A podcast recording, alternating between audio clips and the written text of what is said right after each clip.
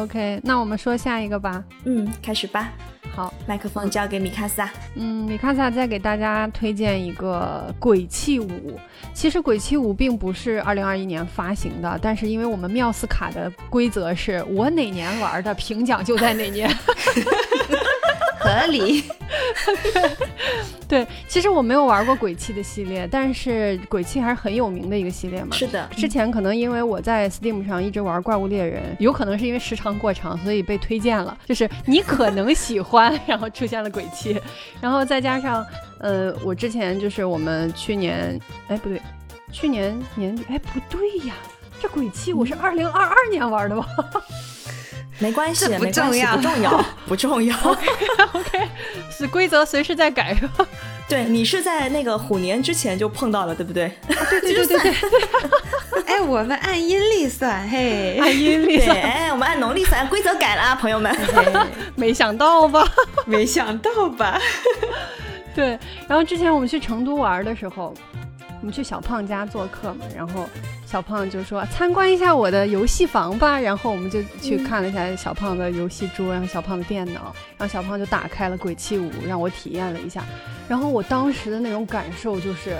就是小时候那种去小朋友家玩了一下小朋友的玩玩具，然后就玩的不想走了的那种体验。我当时，我当时感觉就是你们再去客厅聊会儿天呗，我再玩一会儿 感觉。对，然后就觉得就好帅、好爽、好酷，怎么会有这么过瘾的游戏？然后我也觉得我就是前些年没有早一点入这个鬼泣的坑，有有点遗憾啊。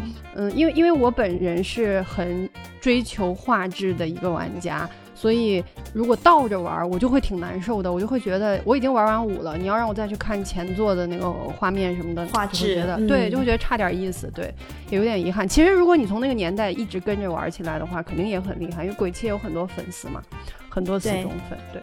所以后来从成都回来以后，我就光速购入，然后快速通关，然后玩完之后才发现，怎么这么快就玩完了呢？然后才发现，就是二周目的时候你才能解锁新的难度，一周目的时候只是最普通简单的模式。对，这个游戏呢，当时就是给我的第一个。就是觉得好妙啊的感受，就是其实就在它的明对，就在它的明面上，就是它的背景讲的，就是它这几代的故事，大概都是讲的是说，呃，有恶魔血统的人类，然后呢，他们通过帮助人类去消灭真正的恶魔，然后从而保护人类的故事。这个游戏的英文名字叫 Devil May Cry，意思就是说这些恶魔五月迫害人类文明的恶魔，对，就是终究有一天，你这些恶魔也会哭，也有哭哭的一天嘛，对吧？就主人公会去消灭他们的。然后中国玩家就叫他“恶魔五月哭”，就是字面意思，对。没 cry，对 对，May cry。然后官方的中文译名又叫做“鬼泣”，就是哭泣的泣。我就觉得这个翻译在游戏领域，包括动漫、电影领域，我都觉得算得上信达雅。就是我个人非常非常非常的喜欢。这要比什么我我们动不动一翻一翻译什么电影，就是什么什么总动员，就就简直高级，什么什么。特工对什么什么特工队对，这里我要插入一个我听过的最离谱的翻译，就是《魔戒指环王：王者归来》被翻译成“皇帝回宫”，什么鬼？哪里的翻译？你是盗版碟，离谱。真的离谱！今天《鬼泣》的中文翻译得到了米卡萨的认可，对，就真的很好，又很简洁，对吧？又很明了，然后又有一种美感，对中文的美感，而且很酷，很酷，对，很酷，对。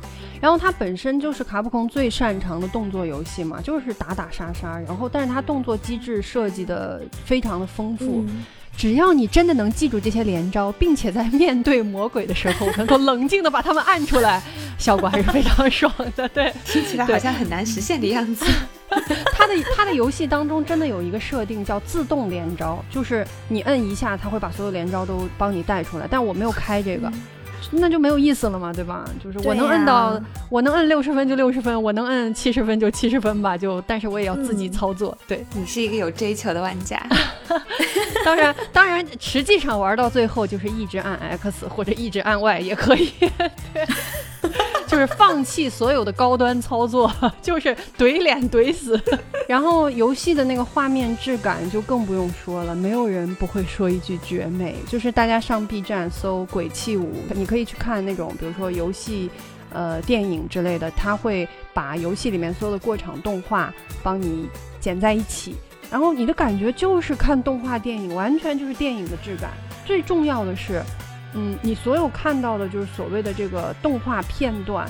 和你的实际操作起来的场景和动作，它是不割裂的。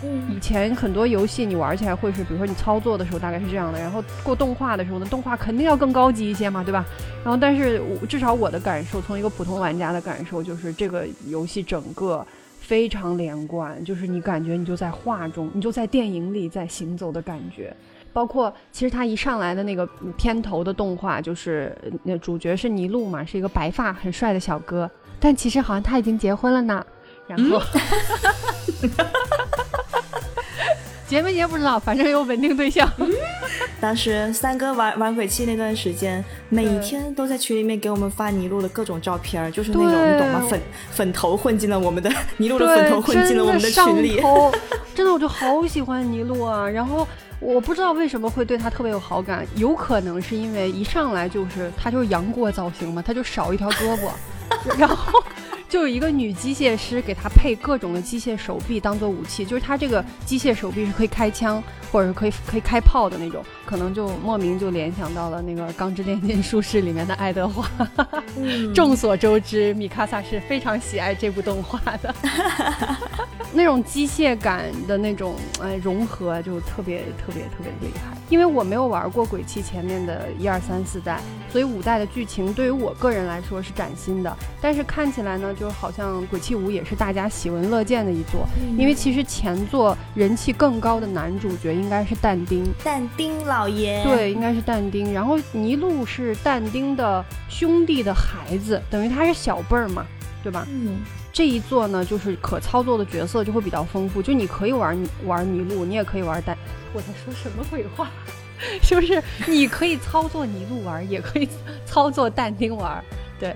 然后，你可以把他们一家子都玩一玩。对，你不补后面这一句，我还没有想到你前面到底哪里有所不妥。我前面想说，你既可以玩麋鹿，也可以玩但丁。就就并没有什么不妥，但是你一强调，它突然就不妥了起来，不妥了起来。还记得人家是有稳定对象的哦，吉瑟斯。对，然后还可以玩爸爸呢，然后对对，当然爸爸是需要额外付费的，我并没有买。对。他的那个打斗的那个感受特别好，就是他既可以满足像我这样的冷兵器爱好者，主角尼禄的武器，首先是他背后背了一把大剑，然后这个大剑也是有一定的机械设定的，就是比如说你打到一定程度或怎么样，它会突然变红或者怎么样。还有就是他不是那个右手是可以开炮开枪嘛？作为一个冷兵器爱好者，我是喜欢用剑多过用枪的。但是你在整个游戏的过程当中，就是你你可以又升级你剑的技能，也可以升级你那个枪炮的技能。总而言之，就是你喜欢怎么打都可以。他的打斗非常的开放。我那天就是也是听一个朋友的朋友说，就是说最早卡普空在。呃，开发鬼泣这个系列之前，其实是在别的游戏当中发生了一个 bug，就是在人物在跳跃开枪的时候被卡住了，就卡在空中了，所以就一直滞空开枪。然后大家就觉得说，哎，这个很帅嘛，不如直接就做成攻击能力好了。所以鬼泣以各种绚丽的空战连招闻名，其中就有比如滞空开枪或者怎么样，就它它有很多空战的打法，就非常非常的帅气。然后同时就是游戏大概在中段的时候。你就可以操作但丁了，但丁就加入，呃，队伍。你可以选择有一些固定剧情是必须用但丁呃来玩的，然后也有一些是你可以选用谁来玩。然后 你可以选要玩谁，可以选玩谁。对，因为但丁的人气可能在真正的那个游戏粉当中可能人气更高。他的武器就更离谱了，就是但丁首先也是背了一把大剑，然后他们的这个游戏的设定应该是这个剑就是叫猎魔剑吧，因为它就是这个斩妖斩没有妖哈，就是斩杀恶魔的。但同时呢，但丁也有枪炮，嗯。然后同时就是他会有那种像三节棍一样的武器，就是随着剧情推后，他会不断的有新的武器可以用，你可以选择升级哪一条哪一条线。最离谱的就是，嗯，但丁他有一个武器是摩托车，对你没有听错，就是摩托车，而且他不是说骑着骑着这个摩托车来碾压别人，就是把摩托车拿在手里来锤人的，就，对，进入那个战斗状态以后，你切换到这个摩托车武器，它就是那个摩托车会从中间一劈为二，就不是那那样横着切的，就是。那样竖着一劈为二，然后两手各执一边，疯狂挥舞。大概你的感觉就是摩托车双剑的感觉。我知道为什么三哥这么喜欢这个游戏了，因为他想挥舞摩托车，因为他想挥舞摩托车做成的双剑。但是那个体积是真的大，你知道吗？因为那个摩托车在视觉感受上就感觉比人还大。然后他就会拿那个摩托车去爆锤那个敌人，就是，然后再配上各种炫酷的那个招数的那个声动效和那个非常癫狂的 BGM，就是我看着敌人我都觉得疼的那种感觉。然后还有一个可操作的角色是叫 V，他出来以后他神秘人嘛就叫 V，其实他是呃是爸爸的一个分身，大概是这样。然后这个 V 呢，就是他应该算是一个，我觉得算法师吧。他进入战斗状态以后，他是手持一本口袋魔法，就一本小书，然后他就在旁边一边转圈一边口中念念有词。然后他操纵的是一只鹰和一只豹子来完成远程和近战的攻击。就是那个鹰是从天上放天雷去劈那个敌人，这个好帅啊！对，然后那个豹子，然后我就觉得那个豹子怕不上辈子是驯龙进化来的吧？就。它真的就是通体漆黑，它的跳跃和攻击的模式真的，我觉得跟驯龙好像啊。包括就是尾巴会变成尖尖的钩子向前刺的那个动作，就刺刺刺刺刺那个动作，不不用怀疑，它一定是驯龙从隔壁怪猎剧组跑过来这边串场的，因为是同一个爸爸嘛。对，反正同一家公司过来串个场是吧？是，但真的挺酷的，因为。嗯，好像大家都是那个冷兵器作战多一些嘛。突然出现了一个法师，然后那个豹子，豹子好像不会说话，但那个鹰是一个话痨，大概。对，但是那个 V 本身这个角色，他是一个骨瘦如柴、皮包骨，然后身上满身都是纹身的一个人。嗯，他穿那种叫什么露，就像背心马甲一样的衣服，镂空的那种。倒不是镂空了，就是就是胳膊会完整的露出来，然后全身都是纹身，看起来就神神叨叨的一个角色。嗯，但是据说就是这个有这个角色出来以后，大家都挺爱玩他的，因为就是他的攻击实在是太酷了，就就感受真的是太好了。我感觉他听着就很有意思。哎呀，玩一下吧，真的不后悔呀。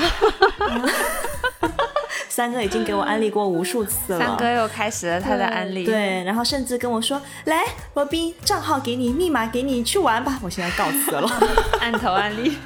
对，真的太爽了！这个游戏我真的是光速玩完，然后就觉得怎么这么短就玩完了呀？然后看，幸亏还可以玩二周目。对，还有一个角色就是爸爸嘛。那个爸爸，我因为他是一个单独的 DLC，我没有没有买。但是呢，嗯，主要的这个鬼泣五最后是跟爸爸打了一架。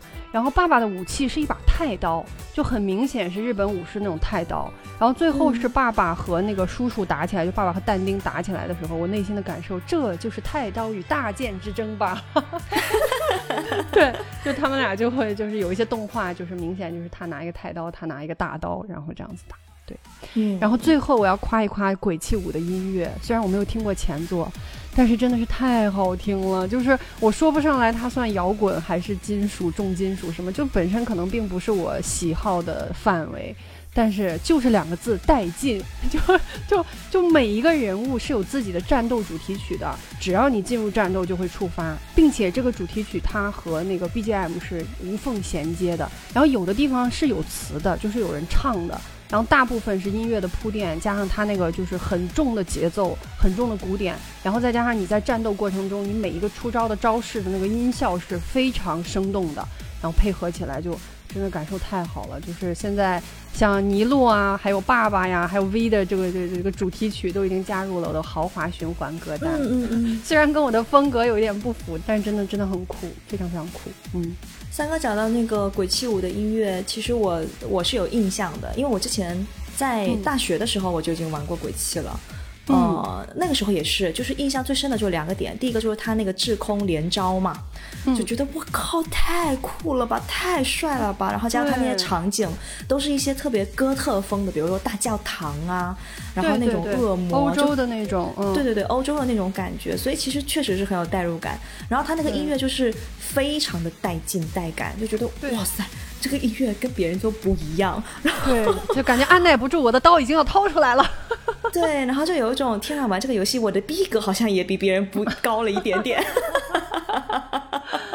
真的很爽，很爽。对，就是我觉得可能，嗯，玩动作游戏的玩家应该是会对这个系列比较熟悉的。我我玩的比较少，但是也是算从这个第五代入坑吧。之后我我一定会追这个游戏的。嗯嗯，感受到了三哥满满的热情。然后我不会玩的，讲的很好，下次 下次别讲。对对，我还想补充一个观点，就是，嗯，我不觉得说喜欢玩暴力游戏的人在现实中就会怎么样去暴力，嗯，我觉得这是完全不同维度的事情，就是一个简单的个人喜好，对啊，只要你就是生活健康，然后你不要过度的沉迷游戏。游戏带给你的是快乐，是各种未知的体验，而不是无尽的充值和心理的压力。我就觉得玩游戏是一件挺好的事儿。嗯，哎，我也觉得这个逻辑特别的离谱。就是我跟三哥都很喜欢听小梅唱歌，我觉得他们唱歌好棒，所以就只能就能证明我跟三哥唱歌也这么棒吗？就是 为什么我我喜欢玩暴力游戏，他就本人就很暴力呢？对不对？这什么逻辑？莫名其妙。对，但是可能就是他会有一些。嗯，会有这样的偏见啊？什么？对，包括咱们之前看的电视里面，不是也开端？对，开端里面说，光他就是一个做暴力游戏的人，他肯定很暴力，所以他才会去杀人，他会去犯罪、反社会什么的。我觉得这是不完全是对应的事情。对，是的，是的。我推荐完了，这是一个非常硬核的游戏。但是作为初体验的话，你只要选那个普通难度，就是他会问你说你是鬼泣的老玩家吗？还是初次玩鬼泣？嗯，你就选那个普通的模式就就好。但不，请不要开自动连招哦，那个一定很没有意思的，一定要自己努力把那些高级的连招都都打出来。总之就是安利给喜欢玩动作类的游戏，当然喜欢玩动作可能都已经知道了，或者是 喜欢炫酷帅男。喜欢用摩托车做的双刀砍怪，喜欢举起摩托狂扁那个恶魔的朋友们，我觉得可能是推荐给一些没有玩过动作类打打杀杀游戏的人，可以多一个新的体验。嗯，对，嗯。嗯，萌仔说讲的很好，我不会玩的，沉默。不是，我真的感觉到了你对这个游戏的乐趣，而且我也非常认可它是很优秀的游戏。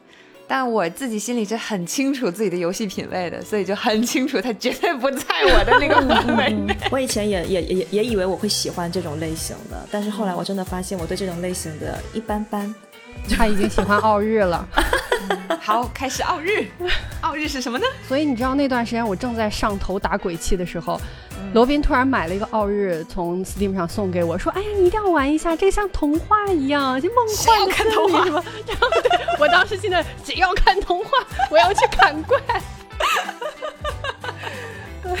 我懂你，就是你们两个是从双人成型出来之后走向了两个分支，对对对，然后你走向了炫酷的砍怪的分支，然后他啊在童话风里面哇沉浸了下去，然后我在外面吃着柠檬，吃着柠檬。其实奥日我到现在也没有开始玩，没事，我们就听罗宾的介绍就可以了。我是说，我觉得你们都这么。把它列成了我们的缪斯卡年度游戏里面的游戏，那一定是非常棒的游戏。但是游戏这种东西跟小说、电影什么的都一样嘛，就是它会萝卜白菜各有所爱，所以还是可以，就也希望说通过我们的讲解，能够把这个游戏的特色还有适合的人群去，呃，很好的展现出来，也能帮助就是有兴趣的朋友挑到自己喜欢的游戏吧。就这种体验类的东西，还是挺依靠安利的，就是所谓的依靠人传人现象。嗯，就你很难去通过它的海报名字或者一个简单的一段简介去判断你到底喜不喜欢它。我其实游戏分类有时候也不一定很准啦，就像我可能在玩游戏的过程中，也会经常发现一些我以前觉得我不会喜欢的东西，你实际体验之后发现还是会喜欢的。呃，鬼泣不在此列啊，我其实是试过的。就是还是挺需要这种推荐的，而且其实，在推荐的时候，在写这个策划的时候，我也在思考，就是我们怎么能通过自己的描述，就是这样去聊、这样说，去给别人展现一个游戏有多好呢？可能更多的只能讲一讲我们自己玩的时候的一些体验，还有一些我喜欢它的部分，也没有办法很真实的去全面的去展示出来。也没有必要，因为你全面的展示出来，你就相当于剥夺了听的人或者是就是去看你介绍的人的那种他自己去体验的那种感觉，对，嗯嗯，只能点到为止吧。是的，是的，嗯。我来了，奥日，我来了。在讲之前，我真的要跟大家讲，这个奥日我才刚刚开始玩了，估计也就不到五分之一吧，真的就是一个，就是一个刚刚开头，但是。就一个刚开头，我已经被深深的迷住了。妙啊！对我跟大家讲一下，奥日，奥日是它的全名是《精灵与萤火意志》，它其实是一个系列，然后这个是第二部啊，第一部好像是《精灵与黑暗森林》，然后我今天跟大家讲的是《精灵与萤火意志》。奥日，它是我当时是跟双人成行差不多同一时期买的，好像也就是逛 Steam 商城的时候，然后那个折扣区就给我推荐嘛，然后觉得哎卖相不错，三十九块钱。你想那天就是双人成行一百三十九，奥日三十九，打包带走。然后刚买那段时间是因为跟三哥沉迷双人成行嘛，然后就一直就没有打开，就放在那边。某天晚上吧，我就抱着哎我我就瞄一眼，我就看一下的这个心理，打开游戏，结果打开游戏的那一瞬间，我就被震惊了，这什么？这是三十九块钱能欣赏到的画面和音乐，现在的游戏都卷到这种程度了吗？对呀，当我知道这个游戏三十九块钱的时候，我也觉得真的挺卷的，就是这么好的作品，对吧？就卖三十九块钱。对，所以就是它那个那个画面，真的原谅我匮乏的语言无法描述它的美。呃，我只能给大家讲说，我最直观的一个感受就是打开游戏的一瞬间，我感觉我的灵魂就离开了我的身体，立刻就被带到了一个美到窒息的童话世界。我来给大家讲一下这个游戏的背景啊，就是整个故事的起源其实非常的有爱。他说，一个呃，在一个童话般的梦幻森林里面，然后诞生了一个小生命，是一只小猫头鹰。然后小精灵奥日和他的两个长得很奇怪的小伙伴决定抚养他，然后并给他起名酷。就这两个小伙伴，大家可以脑补一下，就有点像那个宫崎骏的《千与千寻》里面一个无脸男，再加上那个美史球，很巨大的一个美史球，美史球，就真的很奇怪。但不知道为什么，就是这种长得很吓人的东西，但是好像又很温柔。你记得无脸男在里面也是这样的感觉吗？就一开始感觉很很吓人，但后面发现哦，他。其实非常温柔，在这个里面也也是这样的感觉。他们给这个小猫头鹰就起名叫酷，啊，有四个人，四个种族组成了一个国际化重组家庭。国际化了不起。然后呢，他们决定开始抚养这个小猫头鹰之后，就是整个游戏场景就开始四季变换。嗯，森林的情景就在春夏秋冬当中，就是悄然翻页，就非常的美。小猫头鹰呢，就一天一天的长大。啊，天空在召唤它，但是它并不能飞，因为它左边的翅膀是没有羽毛的。然后奥日就知道说，就发现说这个哭就很不开心嘛，然后就为他找来了这个黑子之羽。据说这个黑子之羽是在奥日一黑暗森林里面那个大反派猫头鹰留下的，所以酷其实是前作反派 BOSS 的孩子。对，就这么个故事，就是奥日收养了以前的那个反派的。宝宝，然后把他养大，组成了一个新的家庭。对，嗯，然后总而言之呢，就是这个库就获得了这个黑子之羽，然后于是它就能飞了。结果它跟奥日的第一次飞行就遭遇了暴风雨，然后黑子之羽被打落，啊，奥日跟库呢就被风暴分离。然后等奥日从昏迷中醒过来的时候，库已经不见了。就这就是整个故事的开始，呃，是一段开场动画。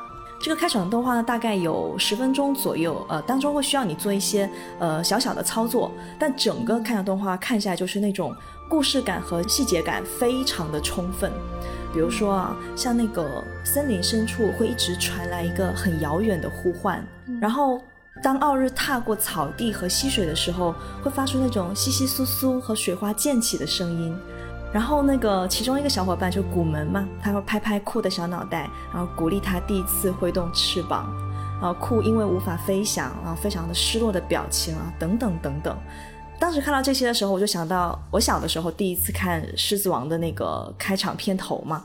就想到非洲草原上的动物们纷纷赶往荣耀石去庆祝辛巴诞生的那个壮观的场景，然后想起拉菲奇掰开一个百香果，然后往辛巴头上抹那个王者果酱，然后举过头顶。王者果酱是什么鬼？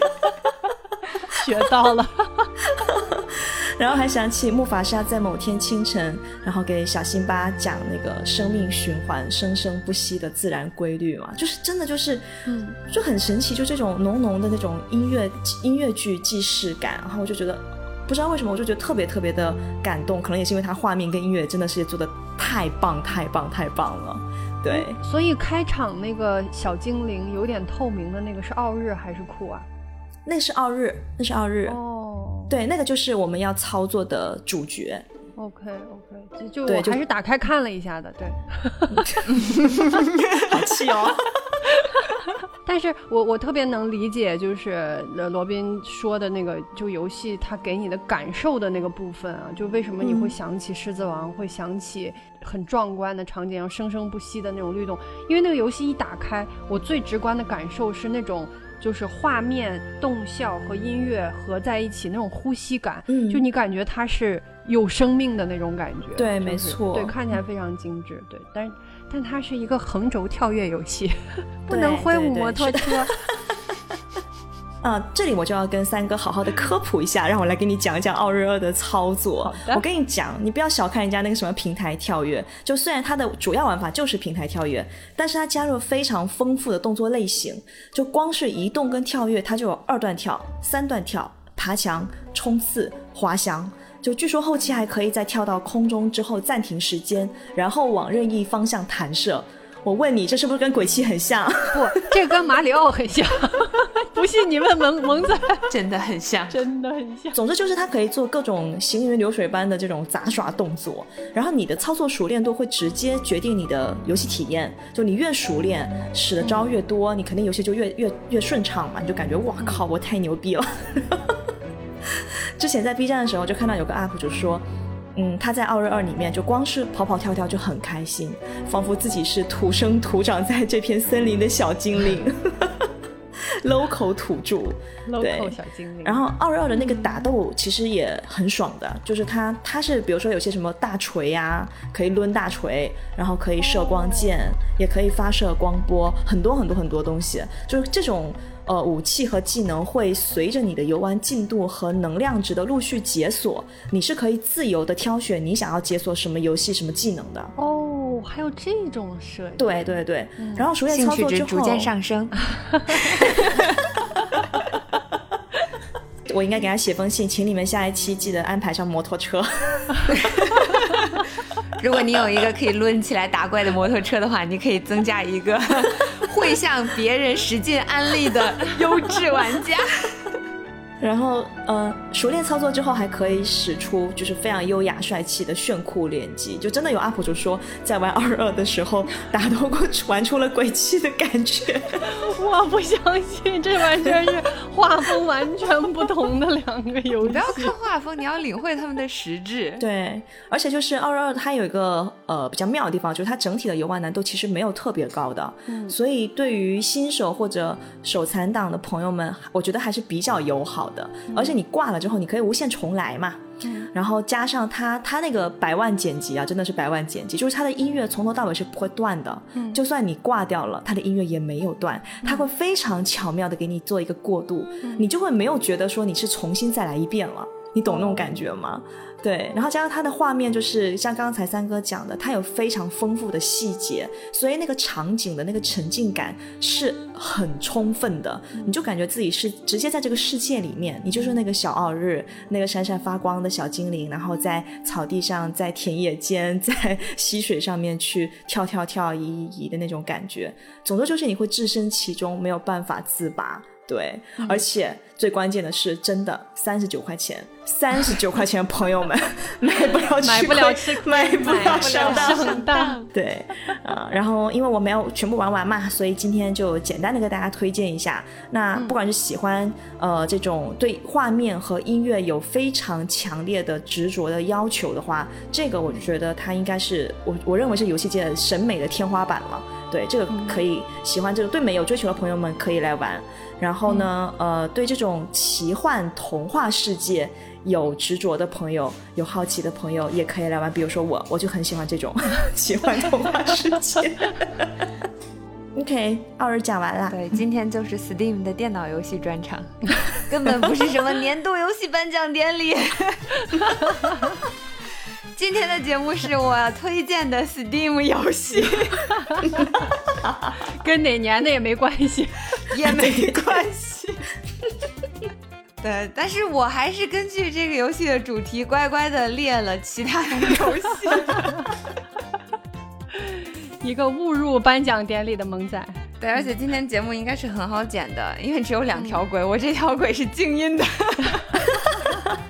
我我就一直在听米卡萨和罗宾啊，双人成行好好玩，然后我就妙啊妙啊妙啊，鬼泣 好好玩，妙啊，但是我不喜欢，奥利也很好玩，妙啊，但是我玩不到，将萌仔的各种妙啊妙啊复制粘贴到每个音轨上，对，就是在适当的时候想起了一句妙啊妙啊。萌仔的出场，特别出演萌仔，不是不是不是，其实解释一下，就是三个罗宾其实有拉我玩，包括之前一起玩那个怪物猎人世界，就是他们甚至也提出了，我们给你整一台电脑玩起来。对，但真的不太行。以以前我是一个重度电脑游戏玩家，就是在电脑平台，就几乎所有的游戏都是在电脑平台玩的，什么像以前的国产游戏《仙剑大富翁》《明星志愿》这些大宇的全家桶。还有像英雄传说，就空之轨迹那轨迹那一套系列嘛，还有伊苏。双星物语这些，这个一个叫 f a l c o m 的公司，他们的游戏我基本都玩了。嗯，还有后来像空之轨迹是吧？对，空之轨迹、英雄传说，它一开始是一个叫英雄传说的系列，然后里面有就很多代，然后到了第五代，很棒呢对，到第五代的时候才叫空之轨迹。结果因为这个空之轨迹这一代太火了，所以他又按这个轨迹又出了一系列，后来出了一些什么闪之轨迹、灵之轨迹的，好多轨迹。我就是这一座入的。嗯，对，嗯，然后还玩过像那个 Fate Stay Night，它最一开始是一个文字冒险游戏嘛，就是它还没有改编动画，还没有大火的时候，我就有玩它那个游戏。哇，还有传送之物，对我也安利给了罗宾。我们是不是应该应该聊一期这个？天哪，这是真宝藏。然后三哥我给大家表演静音。呃，还有就是小游戏，像《植物大战僵尸》，像我我和那个乔大王一起玩的很开心的《美女餐厅》。嗯嗯嗯。然后网游也玩，就是像《小道连连看》《跑跑卡丁车》《劲乐团》这种休闲游戏。然后到那些男生很喜欢玩的《红色警戒》《CS》《魔兽世界》，刚刚也提到了。然后那个《英雄联盟》这些。比较硬核的游戏我也玩，而且玩的很开心。就我觉得当时我是毫不挑食，见啥玩啥，就只有喜欢和不喜欢的区别，就没有玩不玩的区别。所以其实电脑游戏对我来说一直都是我的重心来着，直到我毕业。就工作以后就变成一个北漂嘛，然后北漂在北京租了房子，然后房子很小，租来的嘛，也没有钱租很大的空间。然后工作也不是很稳定，就经常要换工作搬家，所以就台式电脑变成了一个负担，就没有时间玩，没地方没地方放，然后经常搬搬来搬去也很麻烦。然后后来做的工作就直接变成了那种七乘二十四小时要随时随地开工，你走在路上都要掏出电脑赶紧搞东西、改东西、开会的那种，所以就 Windows 的电脑一般都比较重嘛，就就是也也嗯更新换代比较快，然后比较容易卡顿。然后我这边对性能没那么高的要求，工作工作没有那么高要求嘛，就从 Windows 电脑直接就换成了 Mac，然后每天抱着一个 Mac Air 到处跑。因为它续航能力强，然后还很轻好带，就就比较符合我工作的需求啊。嗯，就现在就变成了我没有台式电脑，甚至没有 Windows 电脑，我只有一台 Mac Air，玩什么游戏？对对，确实是的，确实。然后那个他们就罗宾和三哥说要给我搞一台电脑的时候，我也拒绝了，因为很不幸的，我因为长时间的高强度工作，我的腰间盘成功突出了。成功，我觉得这个是最重要的，就是真的不能再这样消耗下去，坐不下了，就是就是坐一会儿就很腰疼，就疼到没法忍，就根本坐不住，然后连带着还会腿麻脚麻那种。哎呀，请各位那个喜欢玩游戏的朋友们一定要保护好自己的腰间盘，一定要多锻炼，这是玩游戏的生命。对呀，反正就是我去看大夫嘛，大夫都说你你做什么工作的？我说那种需要久坐的工作。他说那你换个工作，换个工作。就是没有办法久坐，所以就是哪怕你给我搞一台台式电脑放那儿，我觉得我都没有办法长时间的持续的再去玩游戏了。去年萌仔婚礼的时候，我就说提出，要不我给你随台电脑吧。呀，我给你随一台目前配置最好的，可以玩世界市面上所有三 A 游戏的电脑。对，但后来就是萌仔说这个腰的问题，我觉得这还是一个最最最核心的问题，真的是对要减少这个场景的发生。嗯，所以健康真的是最重要的呀，朋友们。再好玩的游戏都没法玩了，就还有腰都没法玩啊。是的，对呀，是的，是的，只能在你的朋友们聊双人成行的时候在。旁边是柠檬，是柠檬。哎呀，反正结果就变成了，就我不想搞，也没有必要再去搞一台电脑去玩游戏。然后，嗯，工作原因也好，身体也好，就是一回家我就是趴在床上，然后开始展腰，开始开各种按摩器，开始给他按摩。然后有空的话，或者是有力气的话，就做一些瑜伽的拉伸，去把腰搞一搞。嗯但就没有办法再继续常做了，就有限的做的时间要贡献给 工作，这样子。哎，就是因为这个原因嘛，就二零二一年一整年，我真的是没有碰电脑游戏，偶尔手痒的时候，我就是玩一玩手游，或者是在动森里钓钓鱼。啊，今天我要推荐的游戏也都是在聚会或者团建的时候，别人带我一起玩，然后我发现哦，好妙啊，就都给我带来了很快乐的回忆的，呃，两款游戏，啊，一款是 Switch 平台的超级玛丽 3D World，还有一款是一款桌游叫阿瓦隆，嗯，在这里真诚的推荐给大家。嗯，那首先要推荐的就是 Switch 平台的 Super Mario 3D World。这里要给你加音效，加音效，要加音效。最初买 Switch 的时候，我是为了和三哥和罗宾一起玩怪物猎人嘛。嗯，当时我们就是想联机，然后就一人搞了一台，然后开始玩。嗯，后来赶上，哎，我都不记得咱们是谁先买的 Switch，萌仔吧？先后就不记得了。因为啊，因为怪猎是你们教我玩的呀，我才开始玩的呀。嗯，你应该是最后的。对。我应该是最后的，不对，不对，但是游戏机肯定是你先买的，因为你那台是老款。哦，对对对对，游戏机我是我先买的。我是我买游戏机的时候，对你应该是先玩别的游戏，然后入了。我先玩了奥德赛，对，入了啊，对对对对，是这样是这样。然后弟弟给我买 Switch 的时候，他当时还带了那个那个游戏《风花雪月》那个游戏。对对对对对对对。后来才玩的怪猎嘛，对。怪猎，对对对，是的，没错，没毛病。嗯，对。然后后来赶上疫情，然后我们就玩动物森友会，还我还假装健身，玩过健身环。嗯，我是曾经试图过运动的。但是说到 Switch，它毕竟是任天堂的平台嘛，所以在这个平台上的无冕之王，一定不能错过的就是红帽子水管工系列。没错，就是超级玛丽。对对对，全家桶，超级玛丽的全家桶都很值得推荐。就是这个 IP，包括它里面的游戏性，就是太棒了。嗯，它得益于很简单的操作要求，还有很简单的规则，就男女老少都可以拿起来玩，就聚会游戏的神。嗯。然后，呃，它，但它包含的游戏很多啊，也不是所有的游戏都是这样的，就适合的群体感觉还是不太一样。我们狗子团以前我们一起玩过的就包括《奥德赛》啊，《马里奥赛车八》、《马里奥派对》啊，还有我和弟弟我们玩过那个《路易吉洋馆三》，就就也有人说是《路易吉鬼屋》嘛，就看你怎么翻译。对。呃，本来我们是没有想要去玩这个超级玛丽三 D World 的，嗯，但是我们至今仍然不知道三 D 三哥从哪里搞来了一张游戏卡。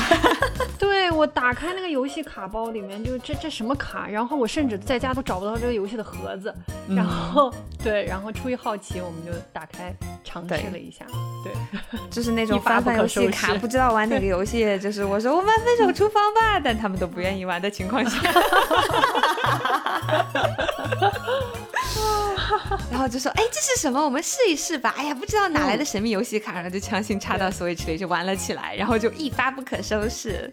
对，就是如果你玩过或者是见过那种传统的超级玛丽游戏，就是那种像素画面，有一个水管工跳来跳去顶蘑菇踩小怪的那个游戏的话，呃，后来的这款《奥德赛》就是原有版本的升级版，就是 3D 升级版。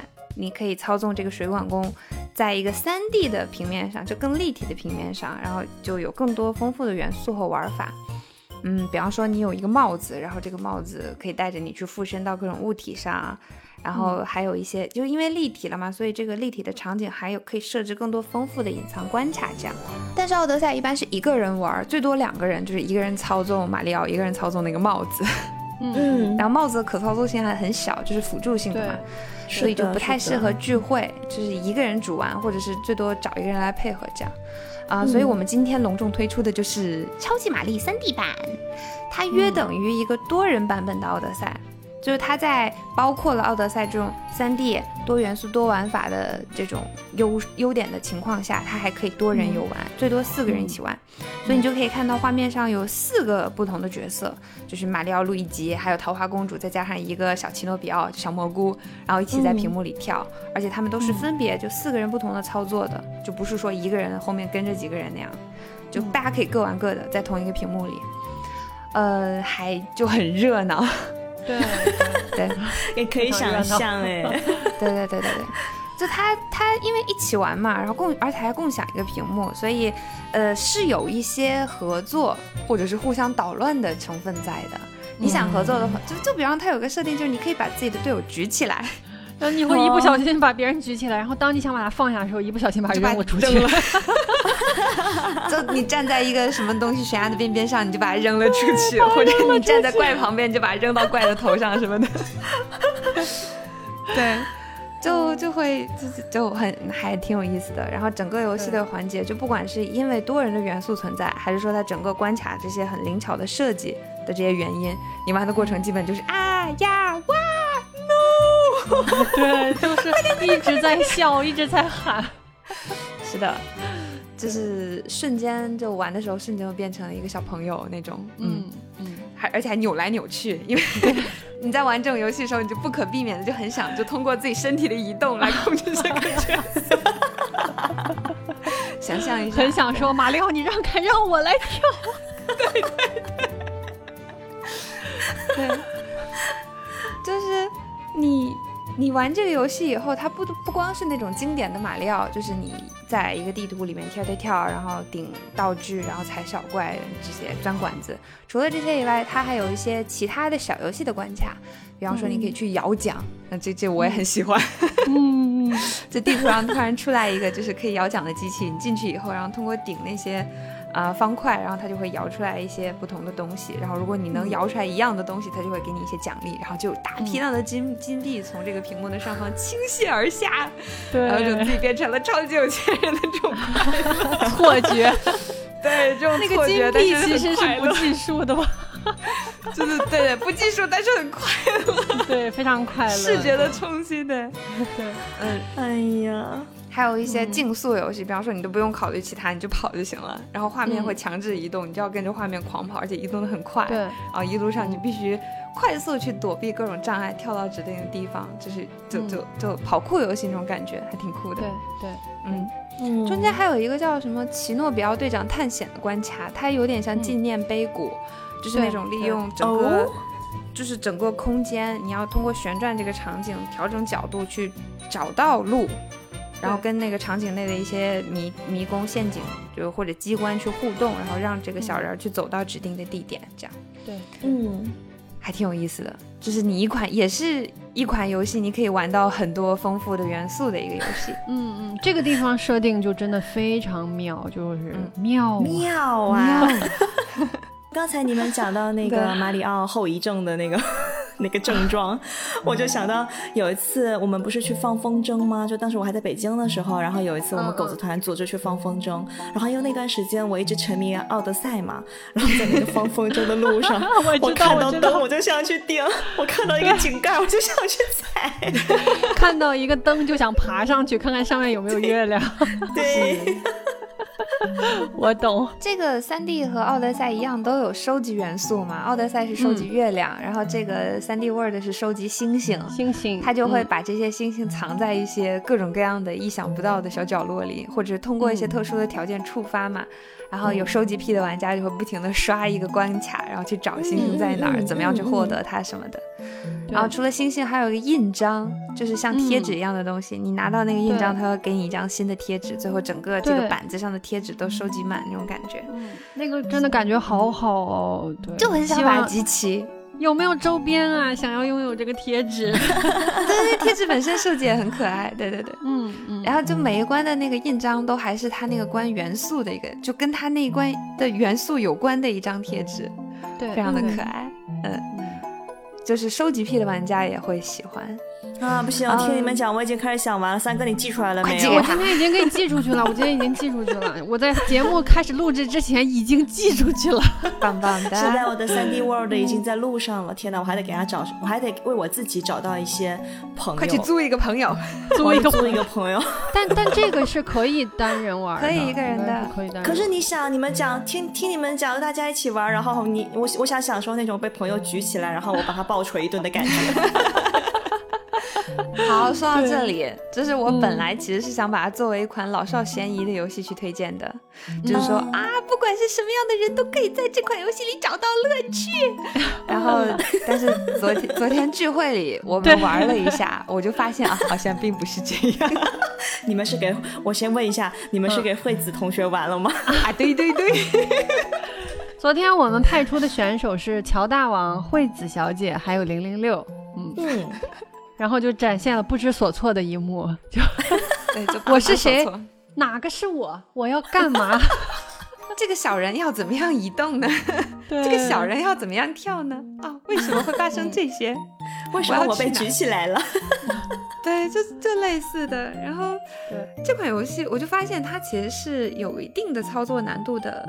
动作游戏，对，就因为它是二 D 变三 D 了嘛，就比起原本传统那个就平面二 D 的那个马里奥，它变成三 D 以后，场地变立体了，所以你就原本最基础的那种操作，就顶砖块啊、踩小怪啊这种，都变得有点难度，就很难瞄准。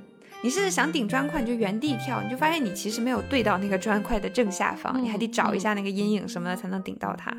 然后打怪就更难了，这有点空间感。对对对对对对对，因为毕竟三 D 嘛，就变成了一个动作游戏，就真的会要求你要有一定的操作的技巧。否则就你没有办法完成很多基本的东西，你也没有办法完成关卡。比方说你要精准的跳到这个台子，然后再跳到那里，跳到那里，就就变得很难。嗯，然后呃，原本只有一个玩家，就比方说奥德赛嘛，它只有一个玩家，所以它画面的移动要么就是以玩家为中心，要么它可能因为一些关卡的设计，它是固定匀速移动的，你人就比较好找。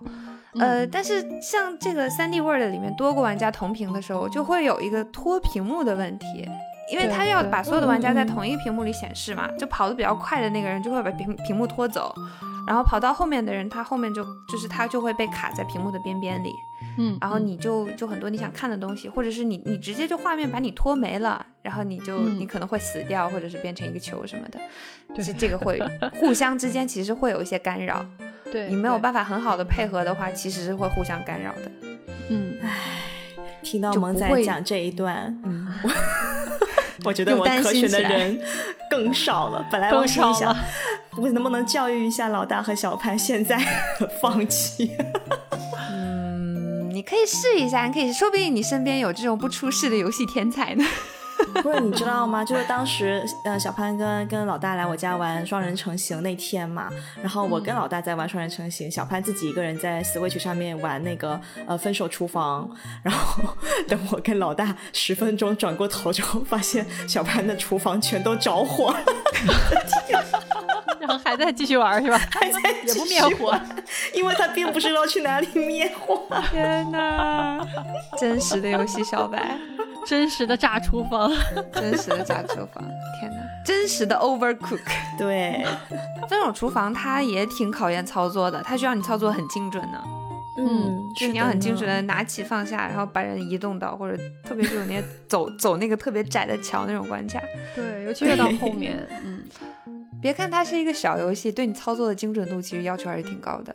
是的，所以对于一些比较就是不熟悉这个操作的玩家来讲，他们进到这种场景里面，通常都会遇到：首先 不知道方向在哪里，然后不知道自己是谁，然后不知道该干什么，以及就算知道该干什么，脑子也跟不上他的手，手也不知道跟不上脑子，对对对，跟不上脑子。最后就一顿瞎摁，然后就根本过不去。几次过去就，挫挫败感就很强。对。而且这个游戏它也有变身机制，而且它主打的是变身猫咪。它这款里面有个道具是猫铃铛，你吃完以后你就会变成一只猫猫。这个变身的过程，你人物的形象是会变的。对，就非常离谱。我跟你们讲，因为我一直就是怕自己盯不住自己的人，所以我一直玩这些游戏，我都是选那个就是我最熟悉的。我就这个里面，因为没有那个耀西，所以我就选了马里奥嘛。对，我就选了红色的马里奥，我觉得他就挺显眼的嘛，对吧？我就看着红色是我自己就行了。结果变身以后，我变成了一只黄色的猫。就 是完全是黄色的，就我完全丢失了自我，你知道吗？我是谁？我是谁？哪个猫是我？就会真的会变，然后就就是，而且形态和颜色都会变，都会变，操作的那个特点也会变。你会多加一个攻击技能，甚至你交互方式也会变。你本来做人的时候，你是没有办法去跟墙壁有什么交互，你最多弹一下。但你变猫，你都可以爬它，你就可以顺着它爬来爬去，就真的会很复杂。对，嗯，就是玩着玩着就不知道自己在哪儿了，就很容易变成这样。嗯，其实会因此就产生很多的笑话，然后大家就哈哈离谱，怎么会这个样子？怎么会这个样子？对，然后一顿瞎按也可能摁出一些神操作，就是有一种全都是 bug 的程序跑起来了的感觉。对，就我明明在逃命，但是我却跳到了一个根本不可能跳上去的地方。对对对，嗯，还挺好笑的。但是，一切的基础都是你一定要就是有一定的操作基础和游戏经验，因为它里面还有一些谜题，有一些互动的机关，其实你要去思考，去去去设计，你要怎么样去达成，就找走到那个地方之类的。嗯嗯嗯。所以当时是我和弟弟还有那个三哥，我们三个玩嘛。然后弟弟就是就就很棒啊，这个组合。对。特别是弟弟就是操作大佬，就是各种我们根本过不去的地方，然后他一个人就跳完了。印象最深的就是当年我们三个玩《马里奥奥德赛》里边有一个小关是溜冰，嗯，那个冰有多快呢？就你感觉这在一个悠闲的走走跑跑跳跳的小游戏里边，突然开启了二百 CC 的竞速，就。你完全控制不住自己，那那一关大概我们可能一下午玩得有一两个小时都过不了，最后是弟弟过的。然后这次玩那个呃三 D 世界的时候，是有一关就是那种画面会跟着时间自己推移的，然后你要跑跑跳跳，要不能掉下去，要怎么怎么样，那个那个应该是我们整个玩三 D World 里边花时间最长的一关。然后最后的选择也是。我我和萌仔放下手柄说：“你来。” 对，然后他过了。对，就是我们不给他产生任何的干扰，就因为他那关有的地方是那种会消失的地板嘛，只要有人踩上去，然后过几秒这个地板就会消失。对，所以就是如果前面有一个人不小心踩了，那后面人就没有办法踩他，因为他会消失，就跳不过去。对，然后前面有的人突然漂移了一下，比如我，我把两排地板全踩完了，然后后边的人再也过不去，再也过不去。对，后来我们就我们不干扰你了，大佬，你来加油，我们给你加油。对。嗯，就是这样的，所以就是这个游戏，我们还是推荐给就是这种玩家。然后，如果是纯新手玩家的话，也不要慌，不要着急离开。即使你不玩马里奥三 D 的话，你也可以和朋友们一起尝试一下别的马里奥游戏。就比如当年我们一起玩过的那个马里奥 Party，它也是之前我们春游的一段非常美好的回忆呢。哦，是呢。而且这个真的适合手残党，可以的，没问题。嗯，就就是它里面是真的有很多不同的小游戏，就它其实就是一个小游戏大集合，各种类型的。对。然后就是各种各样的小游戏，就怎么形容呢？就是有大家集体赛跑的，有那种抡着锤子砸球看谁砸的多的，哦，有一起擦玻璃的，一起擦玻璃。我特别喜欢那个擦玻璃，摸毛毛虫。还有一起，还有那个，还有就是那个，你们记不记得有一个抢拍的，抢抢位置摆 pose 的？啊，对对对，就有一个摄像机在那里，然后大家一起抢位，就看谁能够出现在最后拍摄的照片里面，大家就在镜头前挤来挤去，就就这种游戏就很快乐嘛。然后啊，比较适合四个人以上的聚会，因为这游戏最多是四个人一起玩，一个人是没法玩的。我觉得四个人应该是正好。所以四个人以上的聚会，你们就选四个人来玩，然后大家轮流玩。它观赏性很强，快乐。对，围观太快乐了，甚至我觉得围观比自己玩还要还有意思。尤其是那种像我们三个，其实算是我们狗子团里面，呃，操作上面是比较熟练的老玩家了。然后我们就特别喜欢欣赏零零六、乔大王和智慧他们三个的组合，在那里尖叫着啊，还有智来，对对对，智来。然后，如果是人数比较少的话，就特别是情侣玩家，然后比较推荐玩那个路易吉的洋馆，就是路易吉的鬼屋。我们玩的是三，就 Switch 平台上的路易吉的洋馆三。呃，它不热闹，所以不太适合在聚会那个很热闹的场景去玩，因为它是鬼屋嘛，所以它其实是有一丝神秘和恐怖的气氛在里面。但我俩胆子特别小啊，所以我们并不是喜欢恐怖游戏，甚至我是完全不玩恐怖游戏的。可玩它就是因为我看了他那个推荐视频，你就其实它就是只是有恐怖元素而已。但你想一想，马里奥那个画风，你想想那个圆咕咕的那个，呃，奇诺比奥和那个幽灵，就他连幽灵都是那个圆咕咕、圆咕咕的那种。其实挺可爱的，对，所以其实它就是有一丝那个气息，但是胆小如我都可以玩，所以其实也不用太害怕，而且它还是色彩很绚烂的，就它那个谜题设计也很有意思，所以其实它恐怖的气氛很少，它那些鬼王那些东西其实也很好笑，有的有的甚至就是他技能什么很好，就有一种那种搞笑的那个，就感觉像在周星看周星驰的鬼片的那种感觉。啊，对，这个形容好妙啊，就很适合情侣两个人窝在被子里，然后抱着手柄，紧张刺激的去合作去过关的体验，嗯，也不用担心分手，完全不用担心分手，因为他 对操作的要求很低，然后他对解谜的要求也完全可以通过实在不行我就查攻略嘛来攻克。哦，哎，所以路易吉鬼屋是可以两个玩家一起玩的吗？它就是两个玩家一起玩的。就是他他他主要操作的主角是路易吉，他和那个呃奥德赛有点像，奥德赛是马里奥和他的帽子。帽子，然后路易吉的鬼屋是路易吉和他的吸尘器。哦，OK OK，因为我是一个人玩的，我就没玩下去。啊，一个人会有点难。我也是尝试了一下，但是不是很有兴趣。对，我我玩了，我没玩下去，然后我把卡寄给罗宾了，然后罗宾也没 过，没玩下去。过过了两天，给我打了点钱，给我打了点钱，说这张卡已经出售了。姿势不对。要两个人合作去玩，因为我们两个都是单身狗啊，并没有被窝里面啊，不是被窝里面并没有其他人。啊，哎，那那也是没有办法呢。突然撒起狗粮，掏出了胖胖塞进被窝里，你给我玩。我酸了一个多小时，还不许我稍微的撒一撒狗粮？可以可以可以，完全可以。可恶。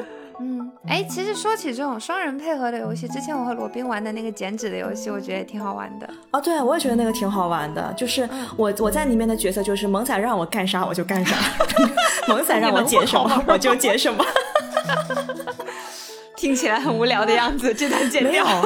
我跟你讲，真的，那个游戏真的是非常需要你有一个就是脑子清醒的、逻辑在线的伙伴。对对。是的呀，我们甚至都不记得他的名字。来 下一个，我再补一句《奥德赛》吧，好吗？就是刚才不是推荐了那个《路易吉鬼屋》嘛？就是如果没有那个马里奥的游戏基础的人，我觉得可以先玩《奥德赛》，因为《奥德赛》的开放度更高。就是呃，三 D World 是属于有些地方你过不去，你那个操作不到位，你就是过不了这关。但奥德赛就是说，如果你想精修的话，你确实可以去做很多极限操作，去额外拿很多分。但是如果你就是普通操作，你就玩主线剧情，就是我我是觉得会对新手比较友好，世界也会比较丰富，会比较热闹。然后一个人、两个人都可以，会是一个入门比三 D 世界要简单一些的游戏。嗯嗯，可以试试。嗯，对。然后最后就来到了我们万众瞩目的马里奥赛车。万众瞩目吗？什么是马车？我不知道呀。哎呀，这个马车真的是太逗了！就是萌仔作为一个游戏老玩家，就是涉猎广泛，然后逻辑在线，操作也在线，然后唯一的游戏滑铁卢就是 马里奥赛车。就是现在他已经精进了一些，但是在过去的很多年当中，聚会的时候只要打开马里奥赛车，萌仔就是第十一名或者第十二名，然后 （括号垫底）。对（括号垫底），然后全程的感受就是两百 CC 的风在脸上胡乱的。我不听，我不听，我不听，就不知道不知道为什么，不知道为什么，然后对，就就很奇怪，就甚至连甚至连我们不太爱玩游戏的这几名狗子上手都可以玩个五六名、六七名什么的。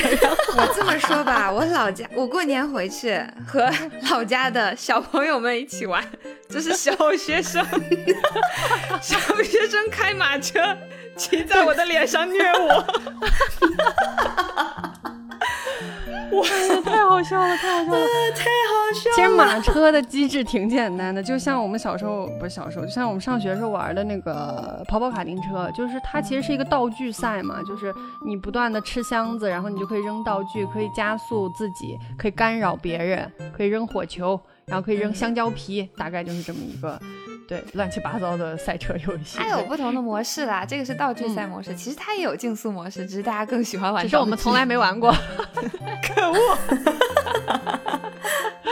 对，然后另另外有一说一，就是两百 cc 确实有点快，就是它是那个 车的那个排量嘛，应该是对。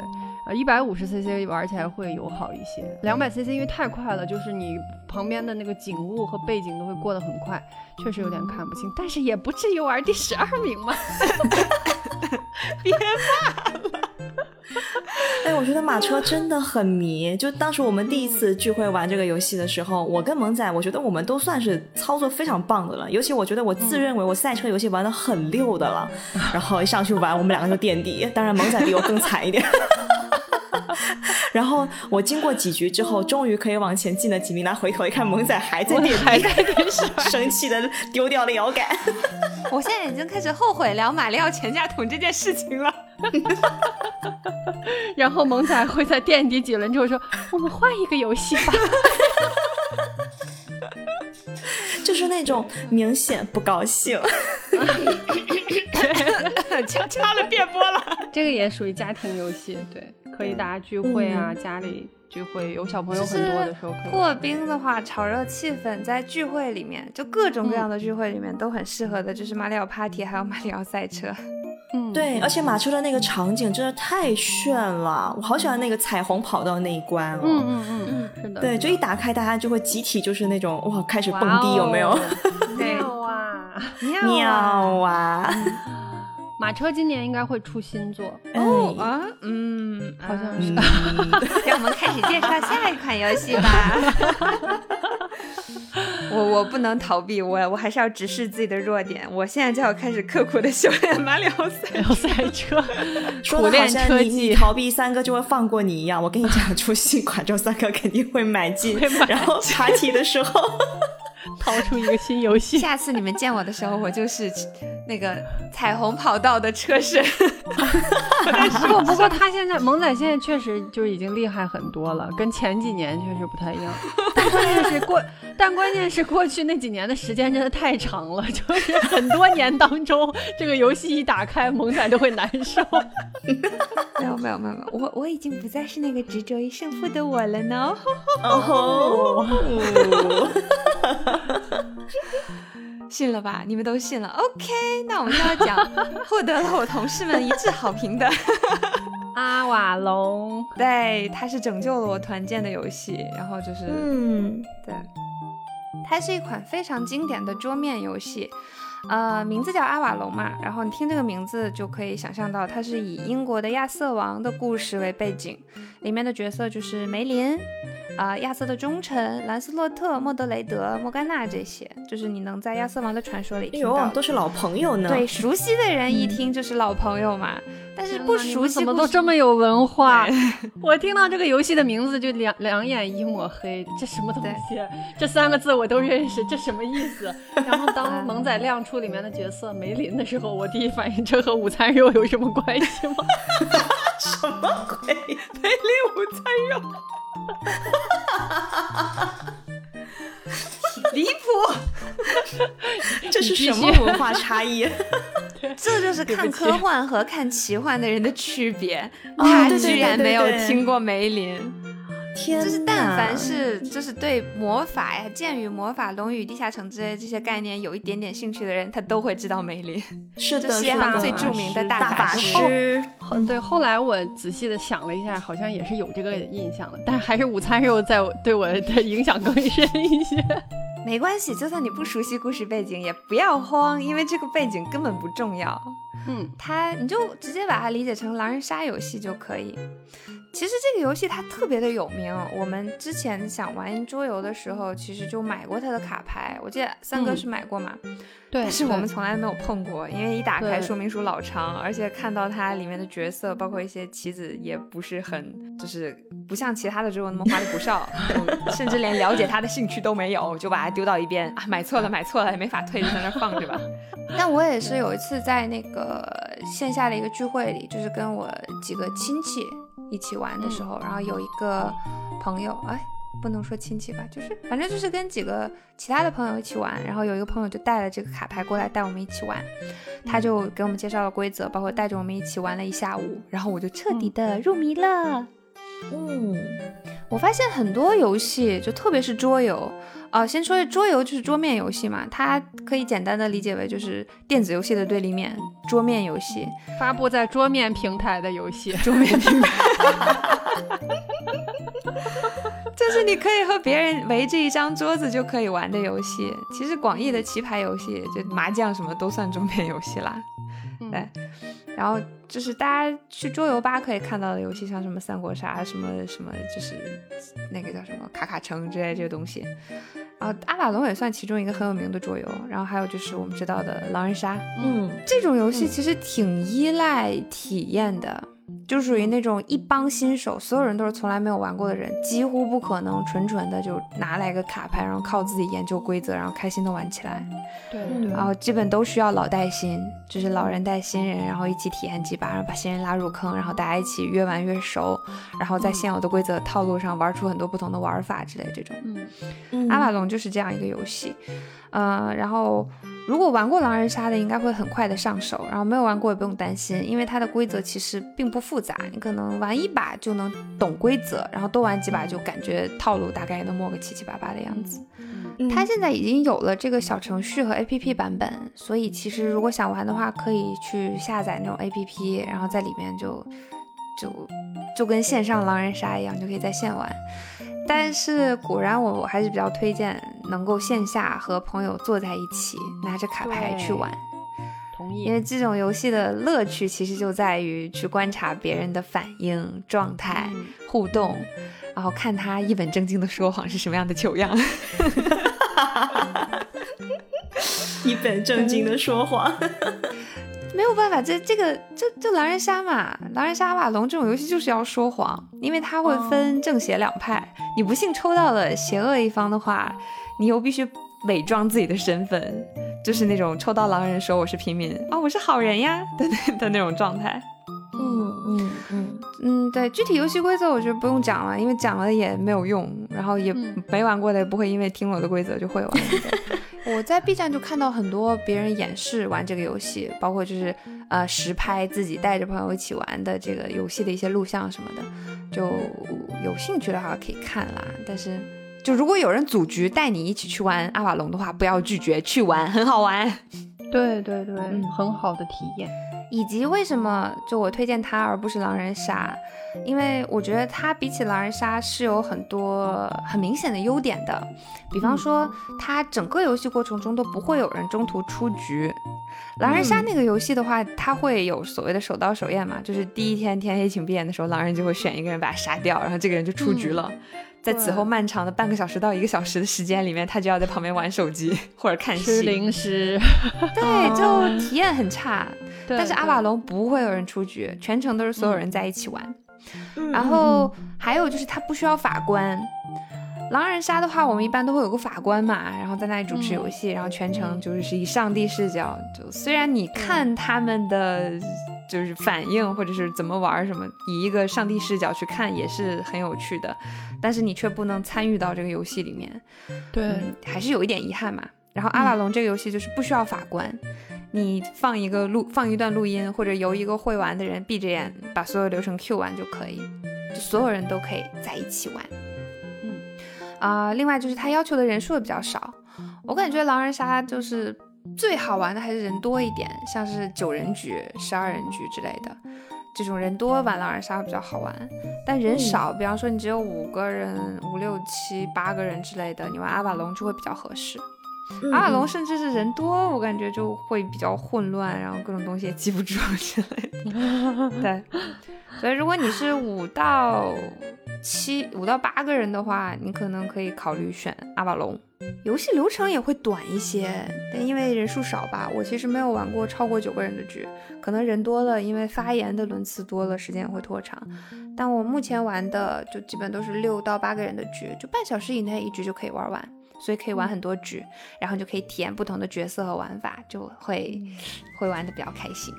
然后提示一下，如果真的有兴趣去买了这个卡牌的话，不要看卡牌里的游戏规则，那 那上哪学啊？就去看别人玩的，实际去玩的视频，你看一局就明白了。因为它最一开始那个卡牌，它卡牌现在有两个版本嘛，一个是你现在三哥现在手里那个比较卡通的那个版本。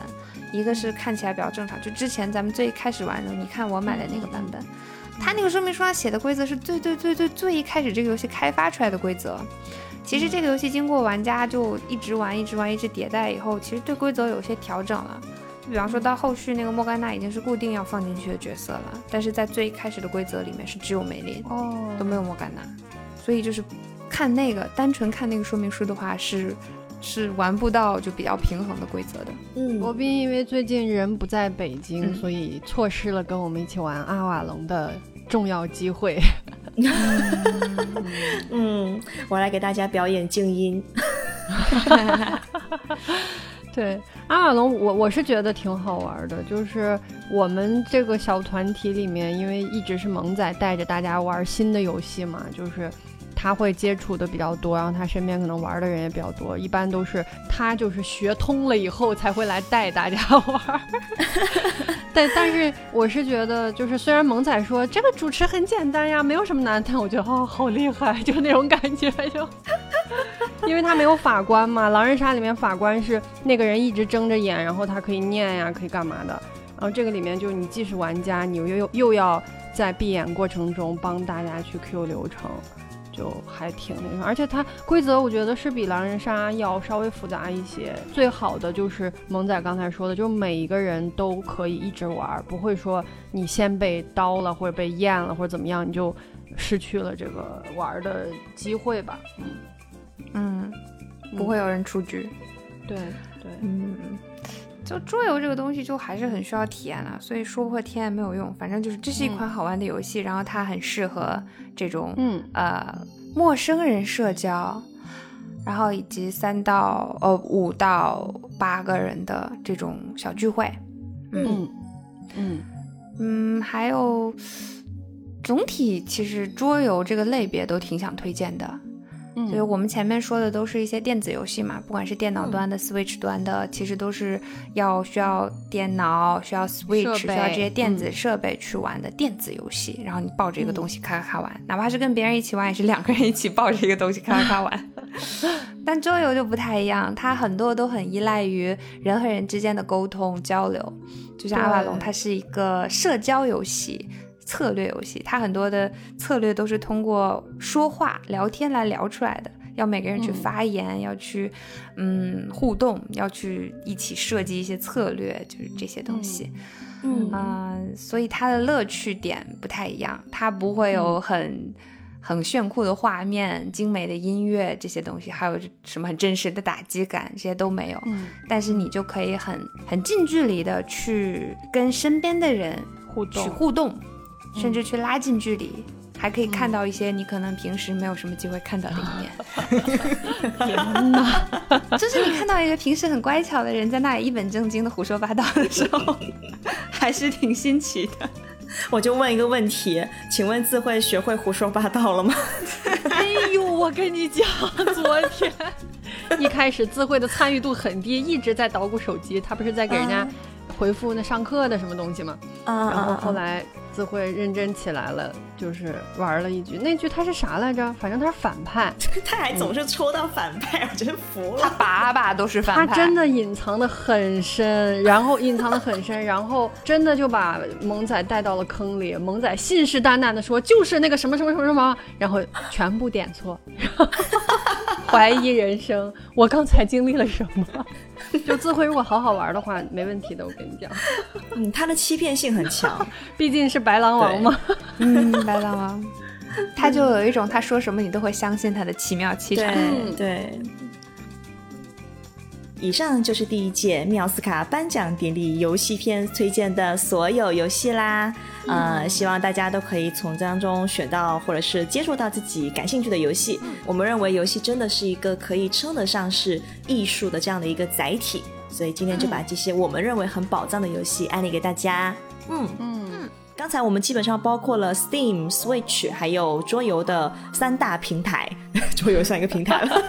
当然了，桌面算一个类别，算个类啊、别。希望大家玩的开心，然后都能找到那个可以跟你们一起呃欢乐游戏的好朋友。嗯嗯，，OK，大家还有什么要补充的吗？我一定会玩到双人成型的，